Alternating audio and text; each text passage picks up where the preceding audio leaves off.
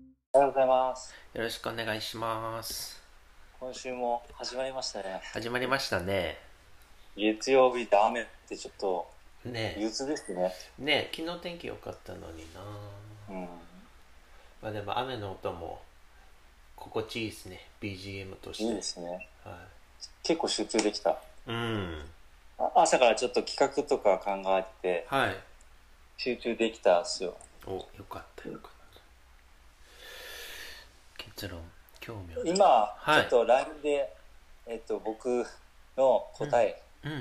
ん。になってるかわかんないけど送りました。はい。わ波方さんのからお願いします。かりまし僕た。違うかも。視点が、視点が違ったらごめんなさい。 でもいつもね、お互い視点違うからいいんですけど。はいはい。前回の時、まあ、商品とゴミの境目ってなんだろうみたいななんかスタバでコーヒーもらった時は商品だけど床に置いて斜めになっちゃったら横になっちゃったらそれゴミになるのかなとかその境目を探ろうかで終わったと思ってて、うんで僕勝手に、まあ、そのテーマに副題をつけて、えーまあ、商品とゴミの境目、えーうん副題として、ソーシャルグッドなアップサイクルという発想みたいな 切り口でちょっと考えましたでえっ、と、まあ、商品とゴミそれぞれのまず定義を自分の中で決めると、はい商品っていうのは、えー求める機能を有している物体うん。うん、ちゃんとその機能をお発揮しているからこそ価値があるっていうのを商品と呼んでいて、うんえーゴミは逆に本来の機能を果たさなくなった物体、うんうんうん。すね一体はい、なので商品とゴミの境目としては、えー本来の機能を果たさなくなった瞬間に、えー商品はゴミになり得るのかうんうなんと、うんうん。はい、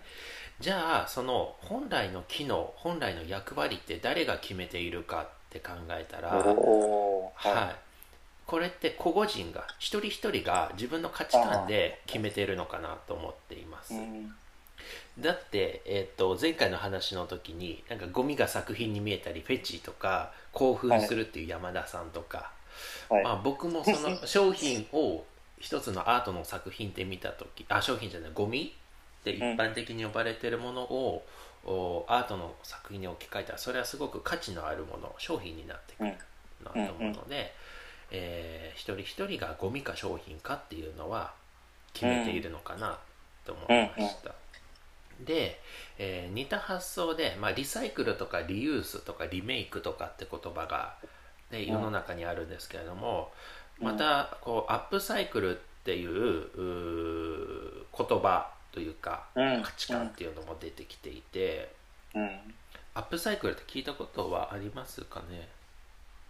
えっとないです詳しくは知らないでも雰囲気ではなんとなくそうっすよねうんなんかここに少し書いたのが、まあ、本来だったら捨てられるはずの廃棄物、まあ、ゴミにデザインとかアイデアっていった新しいこう付加価値を持たせてあげうんてうんうん新しい製品にアップデートしていくよアップグレードしていくよっていうことうんうんで結構リサイクルと混同されちゃうんですけどリサイクルってういんうのははそもそもそれを原料に一旦戻す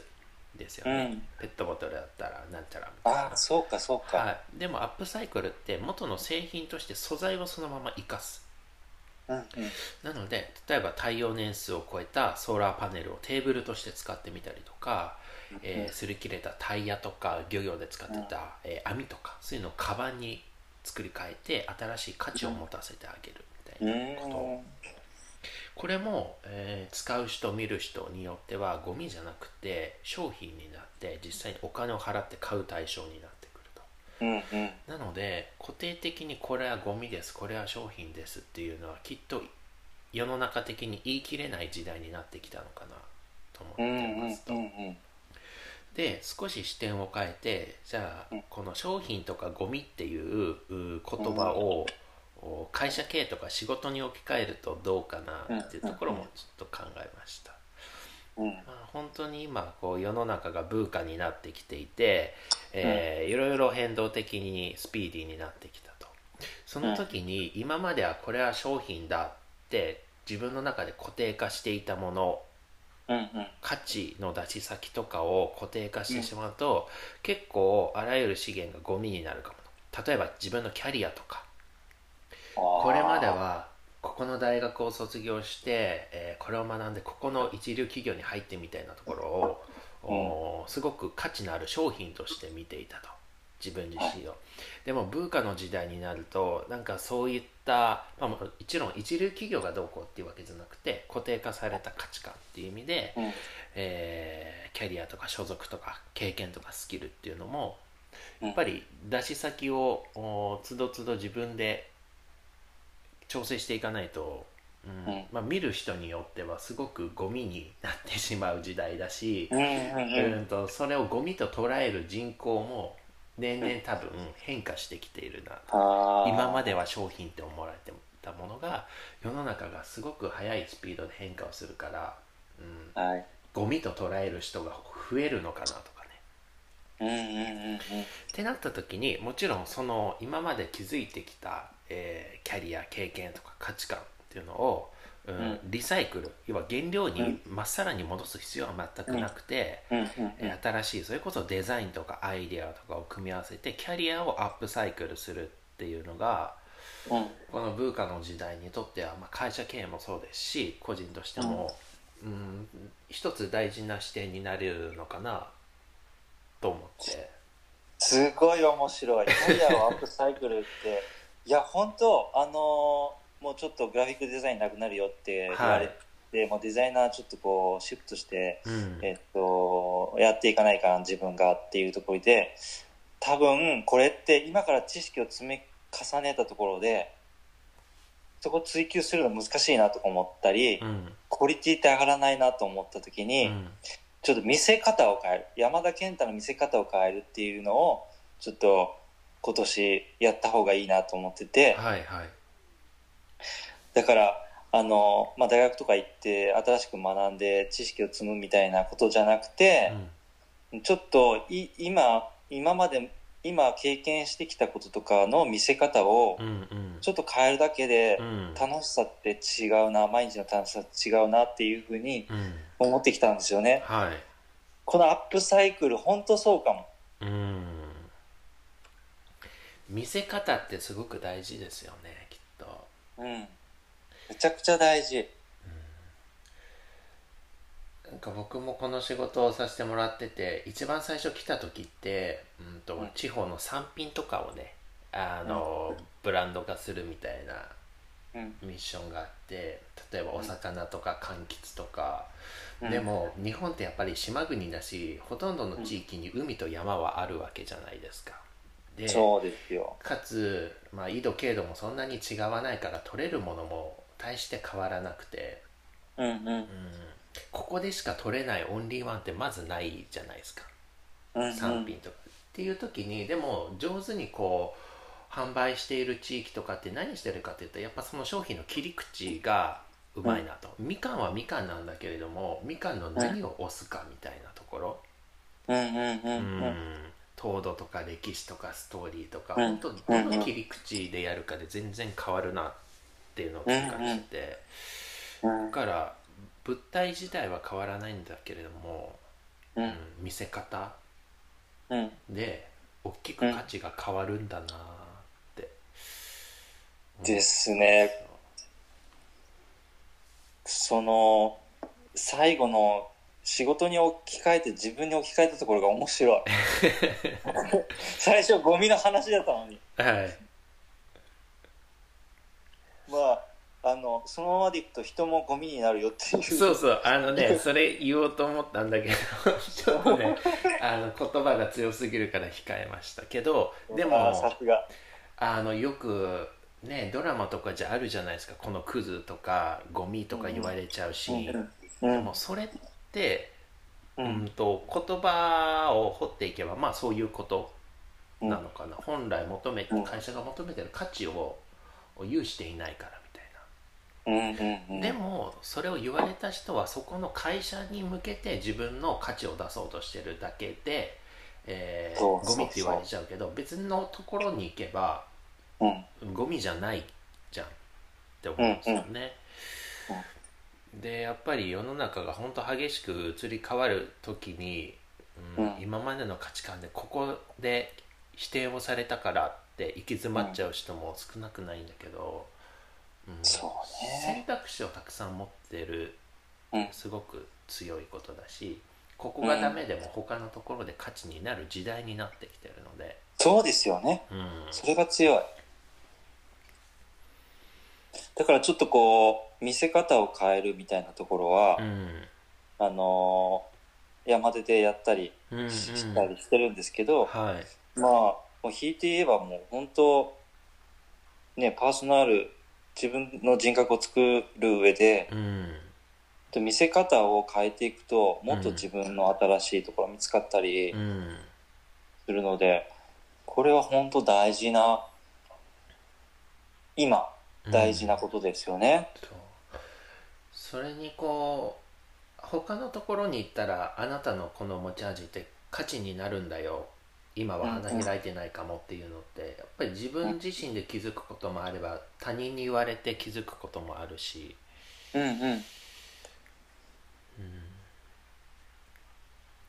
やっぱそこで、ちょっと考えるのが大事になってくるのかな。そうですね気づいたり言われたりした時に、なんでだろうってちょっと、うんいつもより深めに考えるみたいなところが。うんうん。そっか。なんか、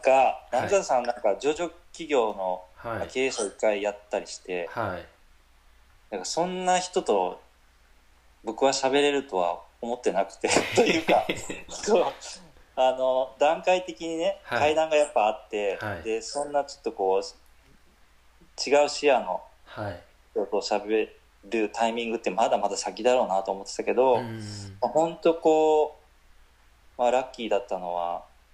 この田舎に宇宙人として浪田さんが来てもらって。はいでなんとなくこうなんとなくっていうかもう自然とそういう見せ方を変えることを意識されてるのかどうかわかんないけどうん時代のおかげで僕は面白い宇宙人と出会ったっていう出会えたっていうのがはい今感じましたねラッキーだったです時代がまあ本当いいいいい時代になったのかもしれない、うんやっぱりね昔とかだったらあの自分の所属しているところで結構自分の人生って影響されるというか舵を取ってもらえた時代はあったと思うんですけど、うなんん、か各々が情報発信ができるようになって選択肢も増えるし、価値観も多様化していく時って、うんまあ、自分をいかにうーんよく見せるというか多面的に見せていくかっていうところを、うんうーん半ば賢くずる賢くでもやらないと、うんうん、時代に置いてかれちゃうのかなっていうところは少し考えてて、うんうん例えばこうアートとかもそうかなと思うんですけど、いい作品を作っていれば有名になれる、売れるかっていったら全くそうじゃなくてうんうんうーんギャラリーの人とかコレクターとかなんかそういったところに入り込む術をまず身につけないと、うんうなんんかこうじなんでなんて言うんだろうね独りよがりというか、うんううんいつか世界が気づくと思ってたら一生気づかれなくて終わっちゃう のでやっぱ本当に、まあ、そこもマーケティングなのかわからないけれども、うんうんうん、すごく大事な視点見せ方っていうところうんうんですね。えっと、僕が出した答えも結構普通なんですけど、はい商品がゴミに変わる瞬間っていうお題に対して、はいまあ、結論は、興味をなくした時はいっていう当たり前ですけど、うんうん自分が持っているヘチとかによって見えるゴミってあるんですか、うんじゃないですか僕がなんかこう、えっと浜辺とかにやってプラスチックがもうかすれたプラスチックを見ると色を感じたりするっていううんところのゴミ、で愛着を持ってるものって椅子とかなんとかうんテーブルとかあると思うんですけどそういう愛着のあるでももう使えなくなったゴミみたいなところででそれに対して興味がなくなったら本当の意味でゴミになるかなとうーんこう結局その波方さんの言う境目はい境目をめちゃくちゃ考えたんですけど全然出てこなくてその前後は出てくるんです、はいそのゴミになるまでとかゴミになってからとか、うんうんまあ、結構考えを巡らしたんですけど答えがこう、まあ、結局興味をなくした瞬間のうんその境目っていうところしか簡単に出てこなくて、うんまあ、デザインで見たとかアートで見たとかの視点のことはぐるぐるぐるぐる考えたんですけど、はいまあ、ちょっとこう本題と関係ないけどちょっと話すと、まあ、そもそも物ってなんだみたいなうん物って価値物の価値ってなんだみたいなことを考えて、まあ、これちょっとデザインの時に、まあ、お題で出された時にちょっとよく話したりすることなんですけど、はまあ、物ってそもそも機能と情報が2つセットになっていて。いうんうん機能ってなんだって言った時にちょっとさっきスタバのはい例があったので、それでいくと、えースタバだったら値段いくらかなちょっと最下位しに高いのでいくらだったか忘れたけど、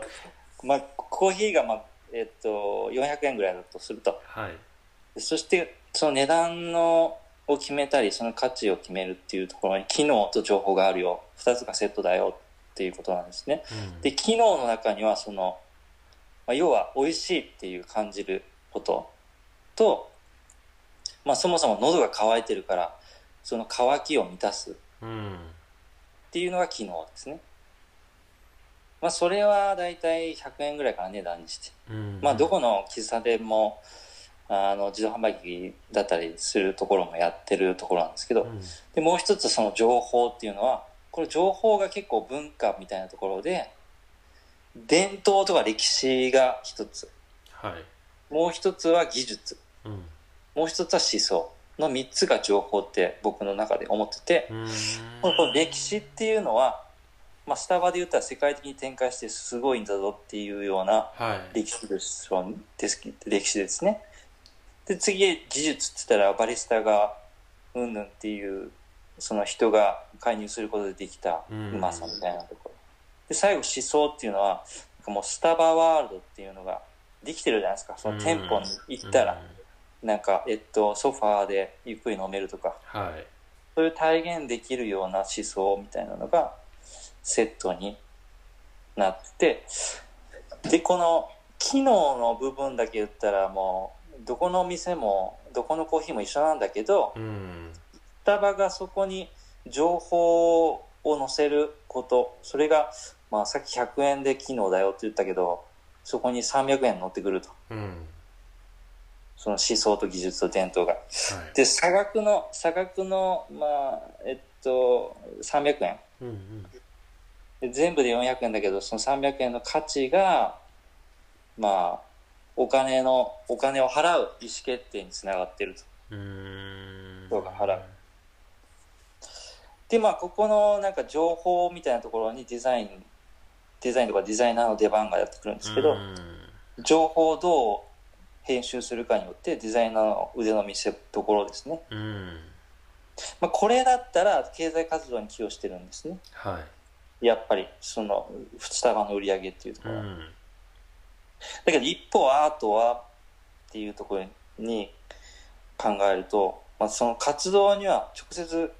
経済活動に直接寄与してるわけじゃないんですようんうんでも、あのー見方を変えることでなんかゴミに価値を与えてるっていううんもう浪川さんのあの、えっと、DM をプランターに植えたよみたいなところが、面白いところででアートで言えば情報ともう機能はなくて、うんもうそのスタバのあその液体の機能はなくて、うんまあ、そのスタバのマークの情報とそれにもし新しい価値が生まれたらっていうところで、うんこの2つのセットうんがアートかなと思ってるんですよね。うんまあ要は情報と新しい価値の2つのセットうんうんでちょっとこうあのーピカソとかははいえっとなんていうかなえっとこの間読んだんですよあのなんつうんだなぜゴッホは貧乏でピカソは金持ちだったかみたいな本を読んだんです。はい確かそれだと。で、40歳のピカソに対して、こう、コースターをウェイターが持ってきて、ここにちょっとサインしてくれよ、つって、はい人気者だったピカソに対して、じゃあ、バババーって5秒ぐらいで書いて、うん5秒もかかってないかも。で、100ドルですって言ったそうです。うーんえー、なんで100ドルもすんのってウェイターはびっくりしたんだけど、うん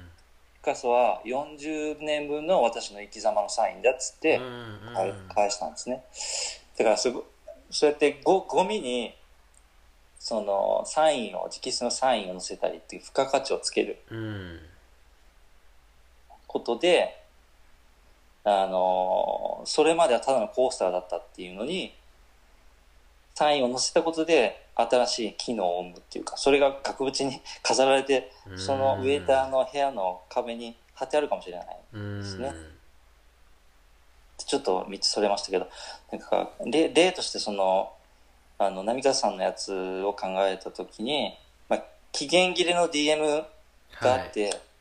それをプランターに植えてそこに水や肥料を与えたらはい、はい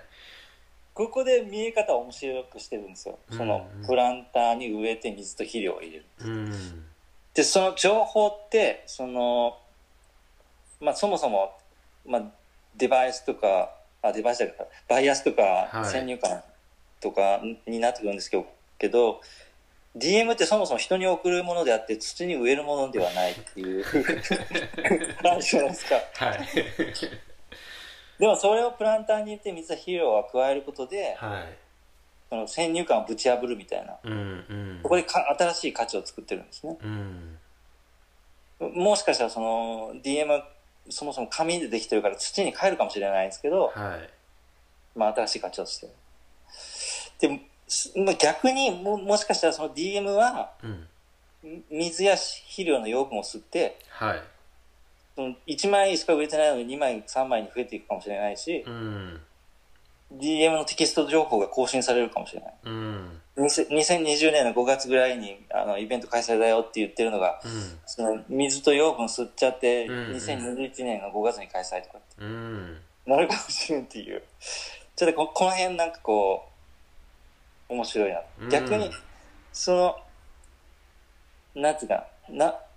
開催できなかったでしょ今回イベント、はいアートイベント、い浪川さん。で、その浪川さんのお怨念みたいなものが DM に乗り移ってて、はいプランターの土を腐らすかもしれない。うん大好だからそんな発想して面白かったんですけうんど、はいまあ、これってちょっと自自社の泉みたいな、はいあの、便器を美術館に飾るみたいなところにちょっと近いなと思って、もの、何、何言ってるか分からなくなってきたけど、ものの見方を変えることでやっぱ価値を与えてるなって、まあ言えばなんか違和感みたいなのを作り出してるのかなと思ってて。だから自分の持ってるフェチとかは、で見えるゴミとか、まあ、愛着のあるゴミ、さっきの家具とかテーブルとかとか言って、そこにもう、パッと興味がなくなった瞬間に本当の意味でゴミになるんじゃないかっていううスんトーリーを考えたりしてましたね。興味ねいやなんかそっちの方がスッと入ってくるなって思いましたね聞いててうん確かにねなんかこう、あの、昨日大竹新郎さんが大好きだよって言って、はい久しぶりにあの、えっと、2003年ぐらいの、D、動画を見てたんですね。はいあの、大竹新郎さんの。うんまあ、そこで30分ぐらいの動画なんだけど、一言言ってたのが、意識しないでうん捨てたもの、捨てたものの中に、実は自分の探してるものがあるって言って、うん意識ししないで捨てたものの中に実は自分が捨てた探してるものがあるとうんだからこのなんかセリフが妙に気になってうん自分が探してるものってなんだろうみたいなところはあるんですけど結構ゴミを見つめると 自分のまあなんか大切なものとかが見つかってくるかもしれないねという確かにそれっくだりでてその言葉の中にはうん意識しないで捨てたものものって物的なものだけなんですかね例えばこううん取らなかった選択肢とかう ーん関わらずなかった人とかなんか今いろんなことを考えましたね無感情で通り過ぎていった出来事とかううんーん本当に求めてることだったのかなとかねでもそれはその瞬間はやっぱり意識してないから気づかないわけでうんそうよね意識してないんだもんだってうん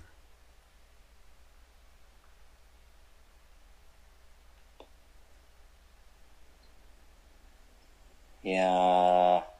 結構あのデザインを考える上ではクライアントありきなんではなんい、か需要需要と供給があるからその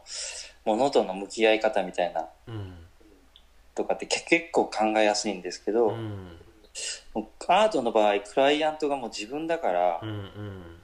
なんか本当答えが見つかんないっていうかそうなんですよねあの妥協もできないしする必要もないし、でも焦りから少しこう妥協して手を動かしてしまう時もあるんだけどなんかいろいろ葛藤がありますね、動かないのも動かないで葛藤だし動いても葛藤だし、うん